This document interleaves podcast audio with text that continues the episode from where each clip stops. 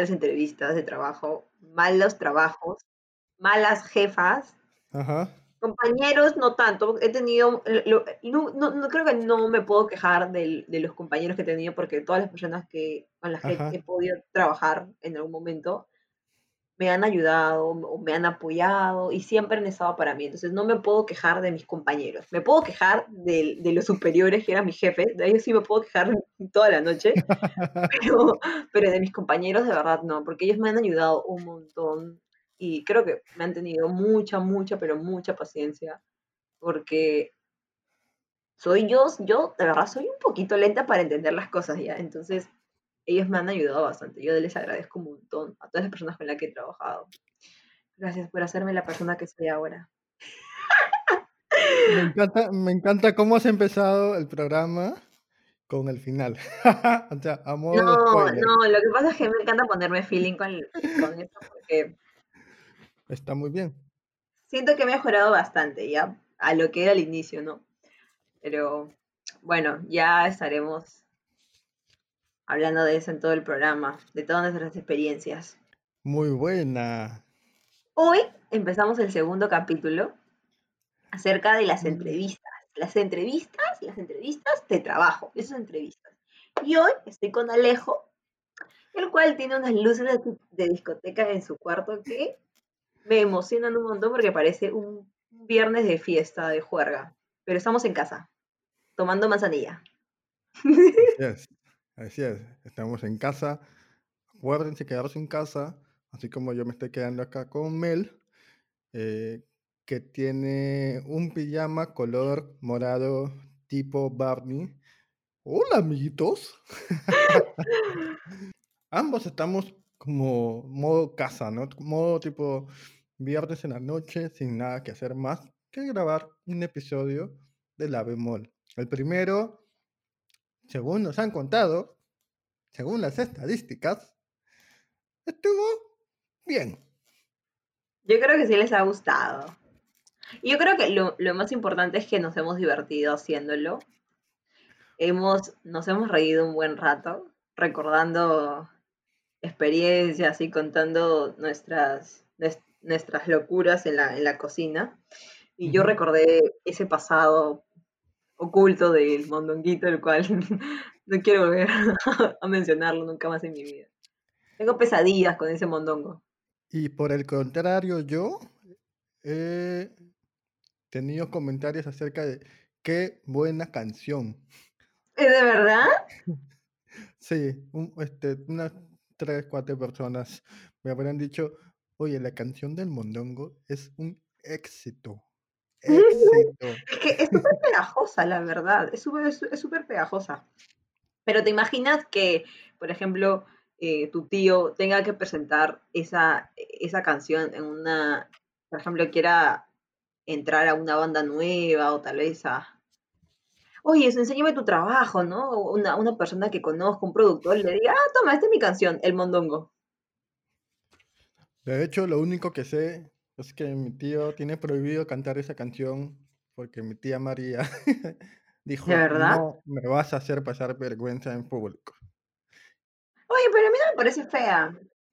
Si no saben de qué estamos hablando, yo les sugiero que vayan a Spotify, busquen La Bemol Podcast y escuchen nuestro primer episodio, porque el día de hoy, Mel, hablamos de las entrevistas de trabajo. Hoy día vamos a hablar de las entrevistas de trabajo y para esto hemos recurrido a nuestra táctica infalible de pedirle a nuestros conocidos que nos cuenten acerca de sus experiencias en las entrevistas de trabajo. Y bueno, entre todo este sinfín de respuestas que hemos obtenido los dos, hemos optado por una de ellas. Y es un audio con la respuesta a la pregunta que fue. ¿Cuál fue la pregunta, Melita? ¿Cuál ha sido tu peor experiencia en una entrevista laboral? Mi peor experiencia en una entrevista de trabajo fue cuando me pidieron un abrazo. Resulta que el entrevistador me había dicho, comentado antes, de que había terminado con su enamorada y por eso estaba un poco oído. Y yo, pensando que era parte de, de la entrevista, dije, ah, ya, normal, tómese su tiempo. Pero mientras hacía las preguntas, su tono de voz iba iba poniéndose un poco más triste y en una de esas me dijo, disculpa, no puedo, lo que quiero ahorita es un abrazo. Y me miró y yo lo miré y no sabía si era parte o de verdad me lo decía porque lo necesitaba y me dijo, pudieras darme un abrazo. Y yo, creo que no es el momento. Me dijo, no, sí, perdóname. Bueno, este, te voy a pasar con mi otro compañero. Y se fue. Y yo me quedé. ¿Qué ha pasado acá? Lo más gracioso es que no obtuve el trabajo.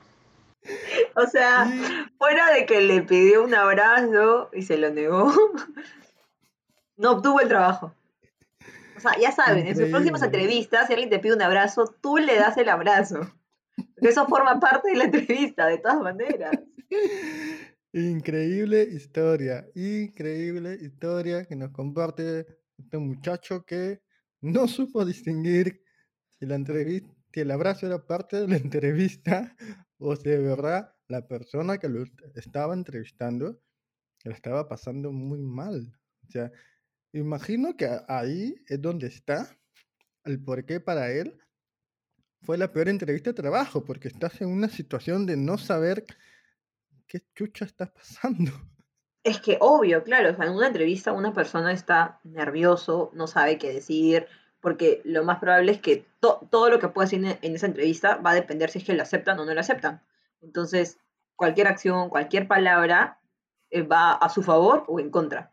Entonces, que alguien te pida un abrazo en una entrevista es como que te quedas como que, ¿qué pasó aquí? ¿Por qué? ¿Lo hago? ¿No lo hago? ¿Alguien va a salir? No sé, no sé qué hacer. ¿Cómo hago el abrazo? ¿Es un abrazo de oso? ¿Es un abrazo tipo ¿De palmitas? ¿No? ¿Es un abrazo de gol? ¿Qué abrazo le doy? ¿Y cómo lo doy? Es como cuando te piden dibujar un hombre bajo la lluvia, ¿no? es, dame un abrazo. no sabes qué hacer. ¿A ti alguna vez te han pedido algo así como que súper raro en una entrevista?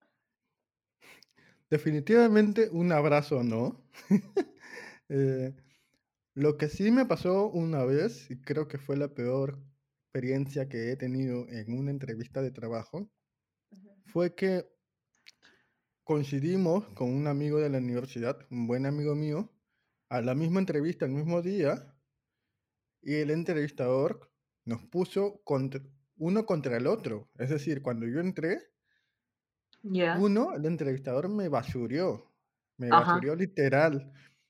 Y después surgió el tema de que yo era amigo de que estaba afuera esperando. Y me, y me pidió literalmente, dime cosas malas de él. ¿De verdad? ¿Por qué no, por qué no lo debería contratar a él?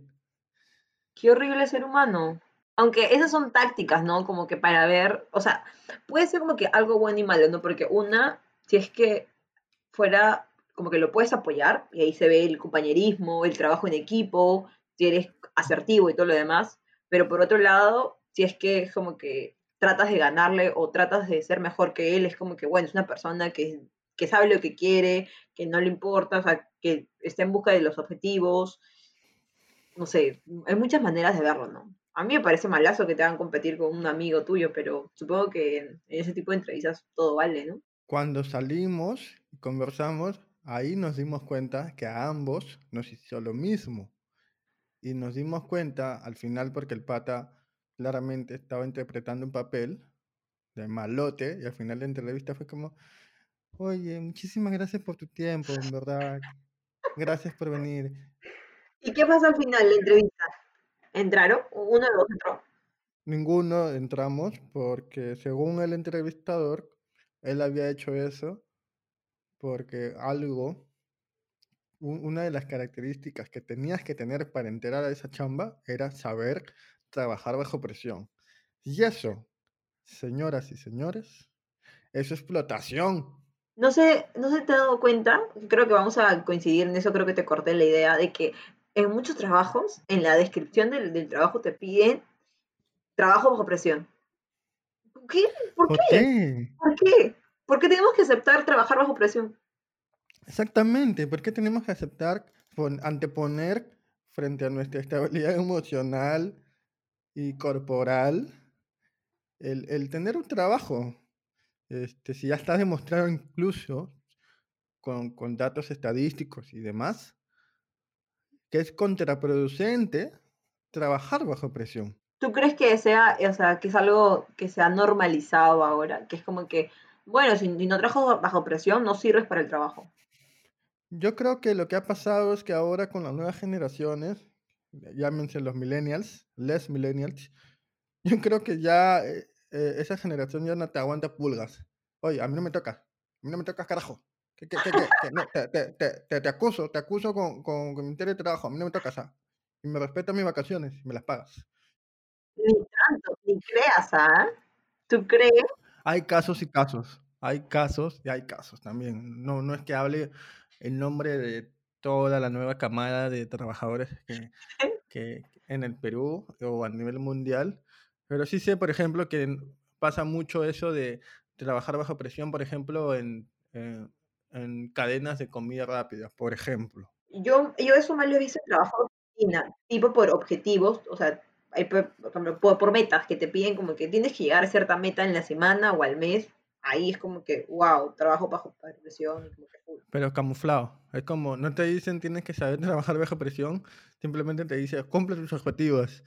Y es como presión implícita y ala, es, es bravo, es bravo. Pero hay trabajos que sí lo ameritan, por ejemplo, si vas a ser un cirujano, tienes que saber trabajar bajo presión. Es que esa es, otra cosa porque el, su trabajo depende si es que la persona sobrevive o no sobrevive. Entonces. Un piloto de avión, ¿no? ¿Te imaginas un piloto de avión tipo este, que no le pregunten si sabe trabajar a presión y el día que, que el avión le esté fallando esté como, ay, ay mamita, ay, mamita, ya, me escondo, me escondo. No, que, oh, no, ¿te imaginas la, todo lo que, lo que siente un piloto antes de despegar? Hay otra cosa también que sucede mucho, que está como normalizado, que es la famosa frase, ponte la camiseta. Que es básicamente una manera de normalizar la explotación La explotación. Ay, no. Yo de hecho vi, yo de hecho vi un, algo bien chévere, era un, era un polo, ¿no? Era un polo que decía, que tenía estampado acá, la camiseta. Entonces, como para que te lo pongas, y dice acá la camiseta en, la franja, en, el pecho, vas al trabajo y dices, miren, tengo puesta la camiseta. como que chicos, hoy traigo la camiseta por la empresa. Así, hoy ya tengo puesta la camiseta, chicos. Yo creo que eso antes estaba, se había normalizado tanto la frase de, oye, pero hay, que, pero hay que poner la camiseta por la empresa, yo sé que estamos en un mal momento, pero hay que todo remarla juntos, pero ahora con todo ese tema del cambio de oficina de, un lugar físico a pasarlo a tu casa, ese ponte la camiseta ha sido el triple, porque fuera de tus horas de trabajo normal, tienes que trabajar más horas, porque ellos, o sea, tú, las personas con las que trabajan suponen que como estás en tu casa tienes más tiempo libre y puedes estar más tiempo haciendo el trabajo y como que, bueno, está en su casa, tiene la comodidad de trabajar en cualquier momento, pero lo que ellos no toman en cuenta es que como ellos, también tú tienes cosas que hacer en casa, como pasar tiempo, tener tiempo de comer, distraerte, cocinar, cocinar, dormir, si es que tienes familia, hermanos, entonces son un montón de responsabilidades. Grabar un podcast, grabar un podcast, editarlo. Hacer contenido, pensar en el tema de la próxima semana, pedir audio, todo lo demás. Claro. Y, a veces termina pasando que el día que tienes que lanzar el primer episodio te quedas dormida, ¿no? Pasan esas situaciones, ¿no? Claro, son cosas que pasan. Pues, son, cosas, cosas que le pasan a todo el mundo, la verdad.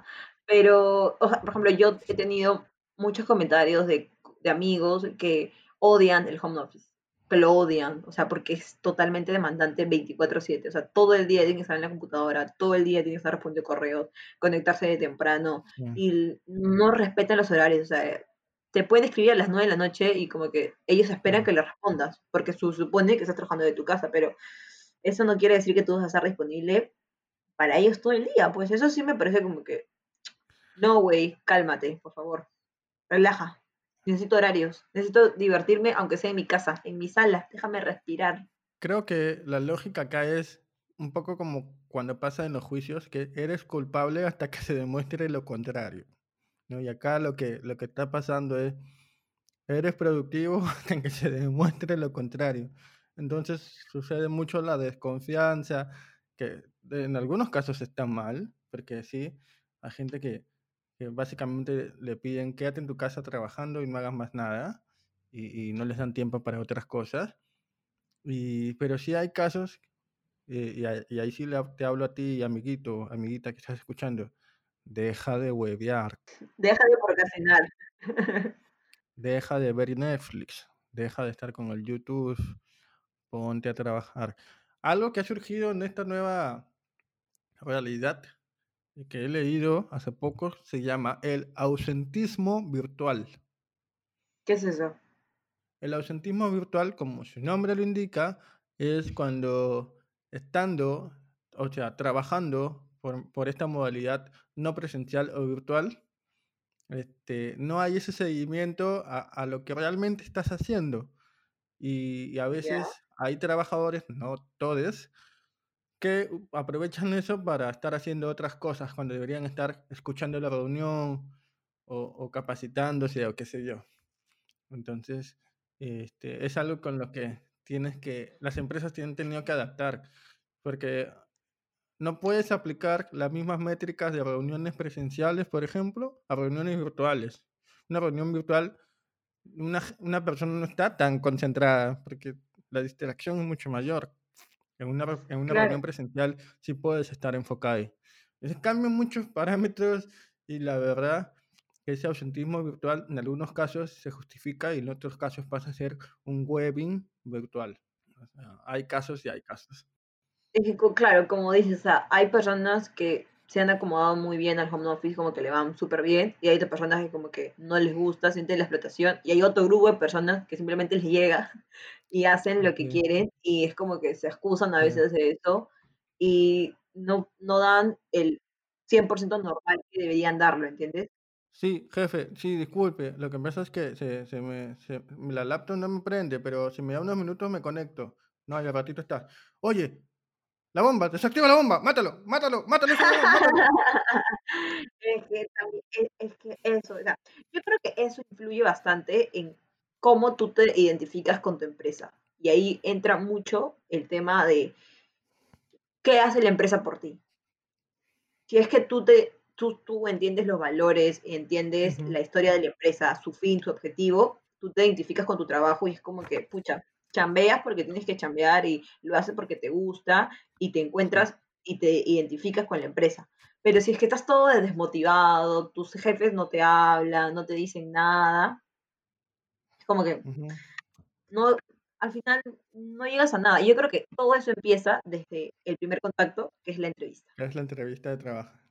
Exacto. Yo me quedé pensando mucho en cómo debe haber sido la entrevista de, de esta persona que estás como, y, y ¿cómo, cómo, ¿cómo te ves de acá a cinco años? Ah, así, así, así. Ah, ok. ¿Y cuáles son tus expectativas para con la empresa? Ah, así, así, así. Ok. ¿Me puedes dar un abrazo, por favor? La agarró frío, totalmente. Te agar- le agarró frío. Es como, uy, que, ay, ¿cómo? Eso, no, eso nunca me dijeron que me iban a preguntar, no sé qué hacer. Yo creo que ahí radica, como mencioné antes, el por qué fue su peor experiencia, porque a mí me parece tierno, melodramático. A mí me parece traumático. Es como que, eh, ¿qué hago? En tu cabeza es como que, ¿lo abrazo? ¿No lo abrazo? ¿Me voy? ¿Qué, qué, qué- hago? ¿Lo denuncio? No sé. O, o, la, o la típica tipo, eh, ¿y, y cuán- y cuántos años cuántos años llevas estudiando en tal universidad? Tantos. Ah, ok. Ah, and do you know how to speak English? Or you, you don't you don't know or you don't understand me? Y es como, ah, ¿qué? ¿Qué pasó acá? I don't I don't English. I, I need I need I need baño. I need go to baño. Y como que se parece el chico de Open English hablando de éxito. Éxito. Sí, a mí, a mí me ha pasado. A mí me ha pasado. que, te han pedido otro lenguaje. De la nada. O sea, ni siquiera me avisaron, o sea, ni siquiera me advirtieron que me iban a cambiar. Era como, ok, tu nombre es tal, tienes tantos años, eres de Chiclayo, ok, has estudiado acá. Ah, and, and would you like to speak in English? Would you like to speak in English? ¿Por qué así? And would you like to speak English from now on? O, o, o prefieres hablar en español yo? Mm, si me dijo que prefiere hablar español es porque me ha preguntado si quiero hablar inglés. Por descarte. Y lo hiciste. Dejaste en alto tus... Lo hice, pero malazo, malazo. ¿De verdad? como que I eat bananas. My bananas are yellows. Hay muchas personas que no se sienten cómodas hablando en público ot- otro idioma. O sea, lo pueden entender, lo pueden escribir, pero hablarlo es súper difícil, yo amo. Yo le meto cada Ahora, vez que puedo, le meto el Spanglish. pero, pero en tu entrevista, ahora porque ahora sabes y es como que es mucho más fluido, pero personas que están recién aprendiendo les resulta muy, muy, muy, muy difícil, ¿entiendes? Porque tienen miedo que la otra persona se pueda burlar de eso. Entonces, yo me acuerdo que la primera, en una entrevista me preguntaron, ¿y hablas inglés? Y yo, sí, un poco, sí lo domino. Y me dijeron, este, a ver, ne- necesito que, que- necesitamos que nos redactes un- una nota en inglés. Y yo, bueno, Uy, mi carta, mi carta de Papá Noel. Se lo puedo enviar después sin problema. y luego Google, Google, Google Traductor para que me pueda ayudar todas las palabras. Que ahora ha mejorado y ahora ayuda, pero antes no había eso. Y de hecho, a- yo perdí un trabajo, o sea, yo llegué a la instancia final de una entrevista de trabajo con un amigo de la universidad también. Al final se lo dieron a él porque él sabía alemán. ¡Oh, qué genial! La empresa tenía relaciones eh, comerciales con proveedores en Alemania. Ya. Y ahí perdí completamente. Pues yo de alemán lo único que sé decir es Frankfurter. Ya está. Oye, hablando de Frankfurter es bien rico, de verdad. A mí me gusta bastante. Sí, Hay sí. uno que Y vende en el grifo que es buenazo. eso también es parte, aunque no creas, eh, el comer, el comer lo que hay por estar bastante tiempo en la oficina también es parte de, ¿no? Este, nadie, nadie, te, nadie te cuenta cómo es la verdadera experiencia laboral, sino hasta cuando estás adentro. Es como, te, te va la hora, y, ay, puta, ya me voy a... Este, antes que no había tambos, te ibas al grifo y comprabas pues, tu Frankfurter, tu Coca-Cola, y ya está, y vuelta a la oficina, ¿no?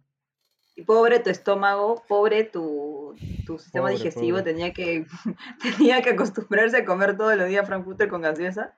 Pobre tus Que era arterias. barato encima, que era barato encima. Otras experiencias que, que también puedo contar por, porque me lo han compartido es cuando se nota el trato distinto si eres hombre o si eres mujer, ¿no? Innecesario, obvio. innecesario. Pero, eh, o sea, eso se vive diario, o sea, diario. Y no solo, yo creo que en las entrevistas, antes, yo creo que antes, yo creo que empezamos cambiando, pero aún quedan como que personas, empresas que aún tienen esa idea de que las, lo que se necesita una mujer es muy diferente a lo que necesita un hombre para un cargo, pero van a desempeñar lo mismo, pero en sí son diferentes preguntas. ¿Por qué deberían ser diferentes? ¿Por qué debería haber esa diferencia?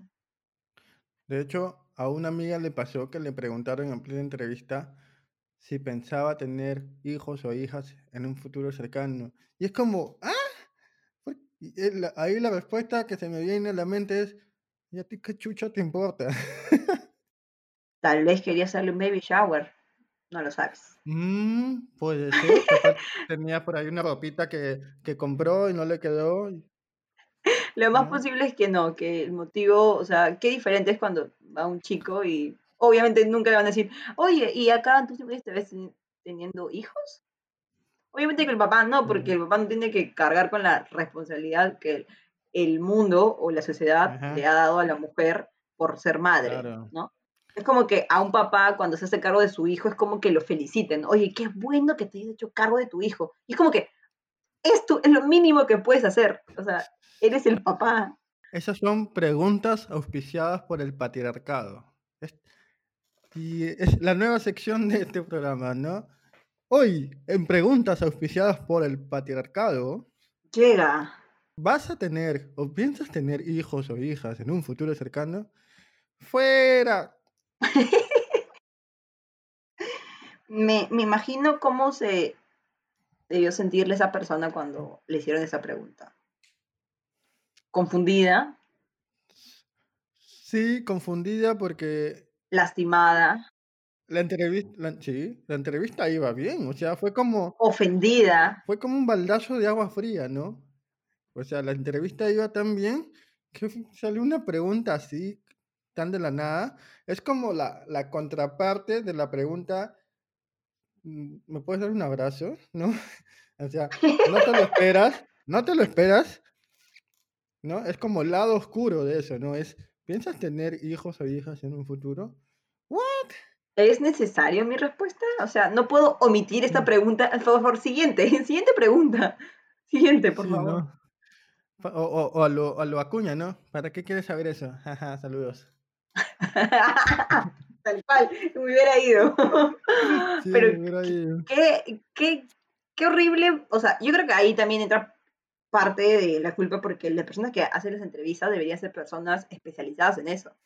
No es como que cualquier persona de la empresa, como que el coordinador y todo lo demás, no puede ser eso. ¿Por qué? Porque aparte de la entrevista, que puedes ver tus objetivos o las cosas que vas a hacer dentro del cargo que te vas a desempeñar, tiene que evaluarte psicológicamente y ahí puedes sacar tu Hay- perfil, Hay ¿no? todo un proceso, hay todo un proceso que, que- que hay que Exacto. hacer. Claramente es un proceso que no respetan, por ejemplo, para nombrar a los ministros y ministras. No entiendo. Mi laptop tiene más experiencia que, por ejemplo, el ministro, el ministro de Trabajo que acaba de entrar. Ejemplo. No, no, Y- no. ese chico, o sea, la verdad es que sorprendió bastante porque es una persona que no tiene, o sea, tiene cero experiencia. O sea, no es por ser mala onda, porque sea joven ni nada por el estilo. Simplemente es porque Ajá, está asumiendo un cargo muy fuerte, muy importante, más en importante. esas circunstancias, el cual no tiene experiencia del cual se pueda valer. O sea, puede tener todas las intenciones y puede tener las ganas y puede tener buenos estudios, entre comillas, pero fuera de eso, experiencia en la cancha no la tiene. Y yo creo que para esos tipos de cargos sí se necesita un, o sea, algo al menos otro tipo de roces, otro tipo de estudios para poder desempeñar un buen trabajo, ¿no? Dato, dato curioso. Bueno, dato curioso no. Dato falta es que siendo más joven que la ex ministra de Economía, María Antonieta Alba, cuando ella entró, la hicieron leña. ¿Por qué? Por ser mujer. No por ser joven, por ser mujer. Acaba de entrar el ministro de Trabajo, mucho más joven, y no han hecho, no, no- no- no- le han hecho el mismo cargamontón que le hicieron a- a la pobrecita. Sí le han hecho el cargamontón, pero por otra cosa. En cambio, al- a, a, a María Antonieta le hicieron por eso, por ser joven, por ser mujer y por no tener experiencia. O sea, súmale todas las cosas que puede tener y a eso que es mujer, ¿entiendes? O sea, como que ser mujer significa, o sea, es algo malo o es algo que te desfavorece. Creo que me malinterpre- malinterpreté. No es que no le hayan hecho cargamontón a ella. El cargamontón que le hicieron a ella fue por ser mujer, más. O sea, encaletaron el- la falta de experiencia, todo. Pero ahora con lo que ha pasado ya se, ya se notó que fue exclusivamente por ser mujer. Y esa vaina, na- nada que ver, pues. Nada que ver. Ojalá, ojalá el pata nos calle la boca a todo el mundo. Espero de verdad, porque es el ministro de Trabajo. No creo, la verdad. La verdad es que ya han salido como que trapitos, trapitos por ahí, como que al aire, sí, de lo ¿no? que, de lo que hizo, de lo que puede hacer y lo que está haciendo ahorita, y es como que mm, Es dudoso. como, puta, weón, weón, escúchame, weón. Ahorita, weón, lo que no puedes hacer, man, ya, es poner huevas que me pongan mal en WhatsApp, man, ya, porque ahora soy ministro, ¿me entiendes, weón? Ya, este, no, no, no, no me va a pasar falta, pues, weón. Y, y ya nos estamos viendo este, eh, en la playita en verano, pues, ¿ya? Sale, brother, cúbiate un montón, brother. Y ahí te paso una fotex con el presidente. ¿Sabes a qué vas a recordar? A ese chico, a ese chico que salió su audio que le decía, hola flaquita, estoy saliendo de mi parcial o de mi práctica de la UP y estoy en el gimnasio. Y al final dice, pero hay que quedar para vernos. Y yo me imaginé la misma persona haciendo lo mismo, te lo juro. Fue lo máximo. Pero bueno, esperemos que no nos decepcionen más, pues, ¿no? Ah, yo creo que sí, yo creo que ahí las expectativas mientras más bajas sean, mejor. Pero es cierto, es cierto, o sea, por WhatsApp ya los- lo, dejaron, lo han dejado en evidencia y eso me hace recordar, por ejemplo, al gran Telmo. El mito, Team Telmito, Telmo. Telmito, el practicante, claro, Team Telmo, Telmo Dignidad, ¿no? Telmo me representa. Telmo me representa. Por favor, cuéntanos qué pasó con Telmo. Un breve resumen. Eh, sucede que en redes sociales se difundió un audio de un tal Telmo, que es practicante de un estudio de abogados, y tenía una Ya, jefa, cuyo nombre no recuerdo, pero la jefa lo hace leña. Telmo, te acabo de pasar un correo este, con algunas, no, algunos comentarios en- en- en- sobre la matriz de normas. En primer lugar, o sea, tú tienes que entender que estás trabajando para un cliente y por lo tanto tenemos que saber qué, qué, qué- qué- entiende el cliente. Yo no entiendo, por ejemplo, qué mierda son los colores verde, amarillo y naranja. No lo entiendo. Sé que el amarillo debe ser de la primera entrega de revisión. El verde y el naranja, ¿qué carajo es? Tienes que haber una- un- tiene que haber una leyenda, mínimo. Segundo lugar, no entiendo, o sea, quítame los malditos filtros de mierda para que, para que no, no se, no, la matriz esté inmóvil, porque cada vez que quiero revisar, bien desde obligaciones vinculadas, permisos vinculados, lo que sea, carajo que me mueve todo y no puedo revisarla. Y yo no quiero eso, quiero que esté inmóvil esta puta matriz. Tercer lugar, ¿por qué carajo tengo normas que están en eh, números de normas que están en mierda, que están en, en rosadito? ¿Qué significa ese, ese rosadito, melón, lo que, lo que, lo que diablos quieras? O sea, yo no voy a hacer el trabajo por ti, tú eres el practicante, tú me tienes que ayudar, porque si no la hago yo, carajo. O sea, lo trata como una basura, como una basofia. Yo me lo imagino al pobre Telmo diciendo, oye, ¿me puedes dar un abrazo? Porque lo trató hasta las huevas y se hizo viral. Y se hizo conocido el Telmo y la pobre jefa también se hizo conocida por sus malos tratos. Oye, pero qué, qué cruel esa, esa señora, Dios mío. Me da, a, a mí me da miedo. Es como si con esa misma voz me mandas a dormir, yo me voy ahorita a mi cama. Más que la, la gritada, es como la manera de cómo se refería a él. Por, o sea, le puso unos adjetivos horribles. En otra palabra le dijo que es nada. O sea, no sirves para esto. Vete. ¿Por qué escogiste esa carrera? De verdad, súper fuerte. Total, totalmente. Recuerdo que él salió a explicar que su, su, su intención al inicio no era como que sacar a la luz sol eso, sino era como que lo, lo comentó en un grupo y eso se, se salió de descontrol y llegó a redes sociales y pucha, se hizo todo una bola de nieve. Pero eso vi- visibilizó que eso sucede en todos lados, que todos tenemos jefes así, que en algún momento nos ha tocado jefes así y que todo se como que se tapa con la idea de que, bueno, eres principiante, pues, o sea, tienes que aprender, tienes que pagar derecho de piso. Derecho de piso. Esa frase también, wow. Esa frase dentro de, de lo que ya hemos mencionado de ponte la camiseta.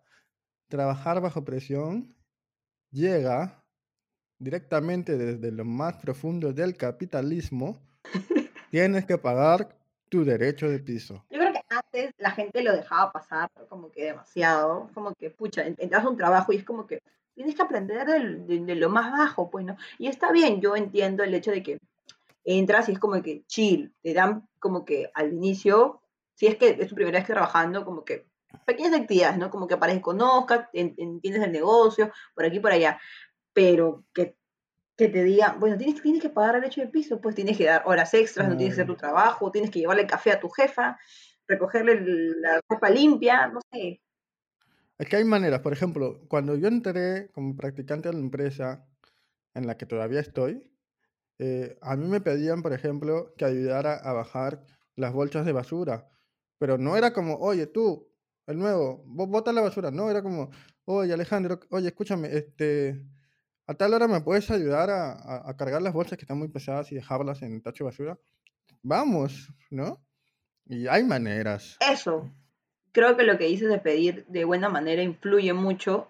Influye mucho en, en cómo lo vas a hacer y cómo te lo están pidiendo. O sea, influye mucho en la relación incluso, en cómo se siente la... Porque somos personas al fin y al cabo, ¿no? Por eso yo entiendo completamente a la persona que pidió el abrazo. Me representa completamente ese, ese ser de luz que espero que a estas alturas de su vida haya encontrado al amor y haya encontrado una persona con la que esté feliz. Y desde acá sin que me conozca, le mando ese abrazo que tanta falta le hizo en su momento. Un abrazo para él. Nosotros nos hemos puesto en los zapatos del entrevistado, pero no nos hemos puesto en los zapatos del entrevistador. No sabemos si esa persona tal vez tiene una buena relación con su jefe y tal vez ese día le dijo con su jefe como que me siento mal. No, tienes que ir a trabajar, tienes que entrevistar a este muchachito, así que me vas, jefe, lo que pasa es que tiene un problema gigante, no puedo ir. No, vas. Y es como que él va con todo así, como que con el corazón partido, botando en lágrimas, y tiene que comerse una entrevista que tal vez no era lo mejor para él en ese momento y los sentimientos salieron nada más. Así que creo que comparto tu sentimiento de mandarle ese abrazo, aunque no lo, no lo conozcamos, para que sienta nuestro cariño.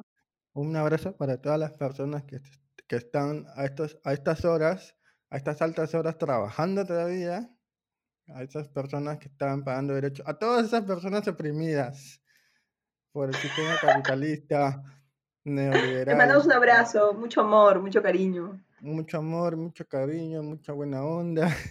Y eh, una manzanilla, por favor.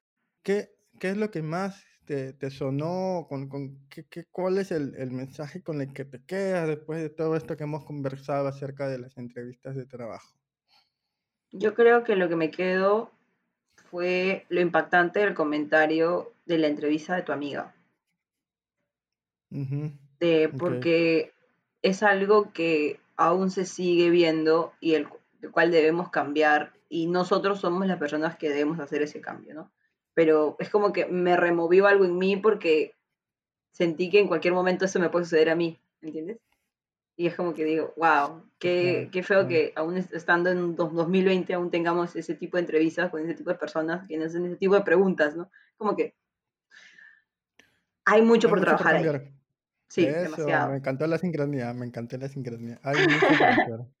Para ti, Alejo, ¿qué es lo que más te resonó de este episodio? Am, a mí, la verdad, eh, la historia de, tu de, de- de la persona que nos compartió el audio, en verdad, es, es, es, es material como para, para uh, analizar, ¿no? O sea, desde el lado del entrevistador, desde el lado de la persona entrevistada. O sea, dentro de todo, o sea, el ambiente laboral no te quita el derecho de sentir. Tú puedes sentir, tú puedes ser sensible a las emociones, te puedes permitir emocionarte en un trabajo. En un trabajo llegas y tienes ganas de llorar, llora. Lamentablemente, hay muchos trabajos en que no, acá tengo que tener una postura, tengo una imagen. Dios mío, ¿qué dirán de mí? No, si te reprimes, peor va a ser. Vas a terminar pidiéndole abrazos, abrazos a ti mismo frente a un espejo. Y Pregunta, pregunta, pregunta. Disculpa que te interrumpa. ¿Tú alguna vez has llorado en tu oficina? sí, sí, sí, sí. Este, ¿Lo puedes contar? sí, claro.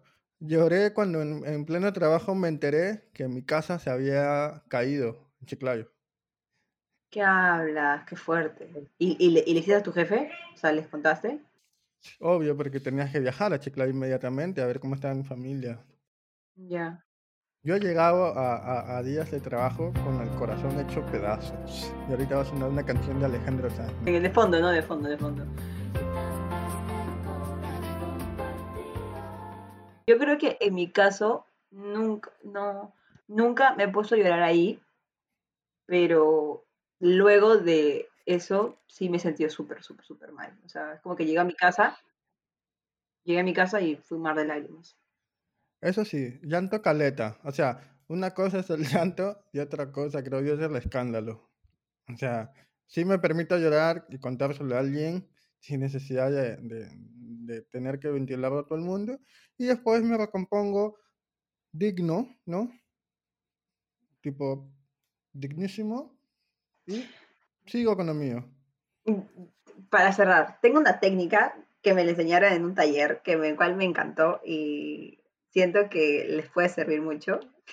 Eh, hice un, un taller que se llamaba Sanar para Crear y en una de las clases nos, nos dieron un, un, como que un pequeño consejillo. Cuando nos sintamos con mucha tensión, con mucho estrés, vayamos a un lugar donde, donde estés tú sola y te muevas, o sea, pero con los pies bien plantados al suelo.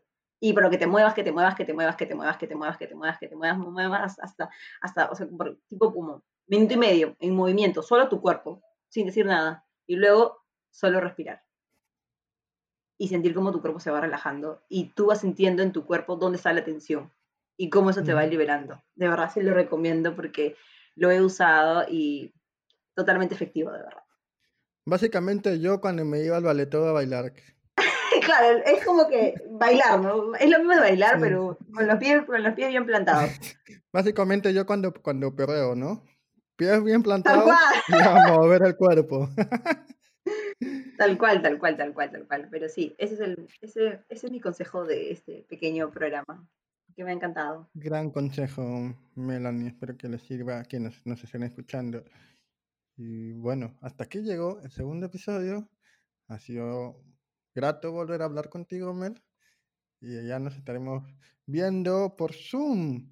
Adiós, Alejo, cuídate. Adiós, cuídate, Barney. Quiero yo y tú a mí. Somos una familia feliz con un fuerte abrazo y un beso me dirás. Mi cariño es para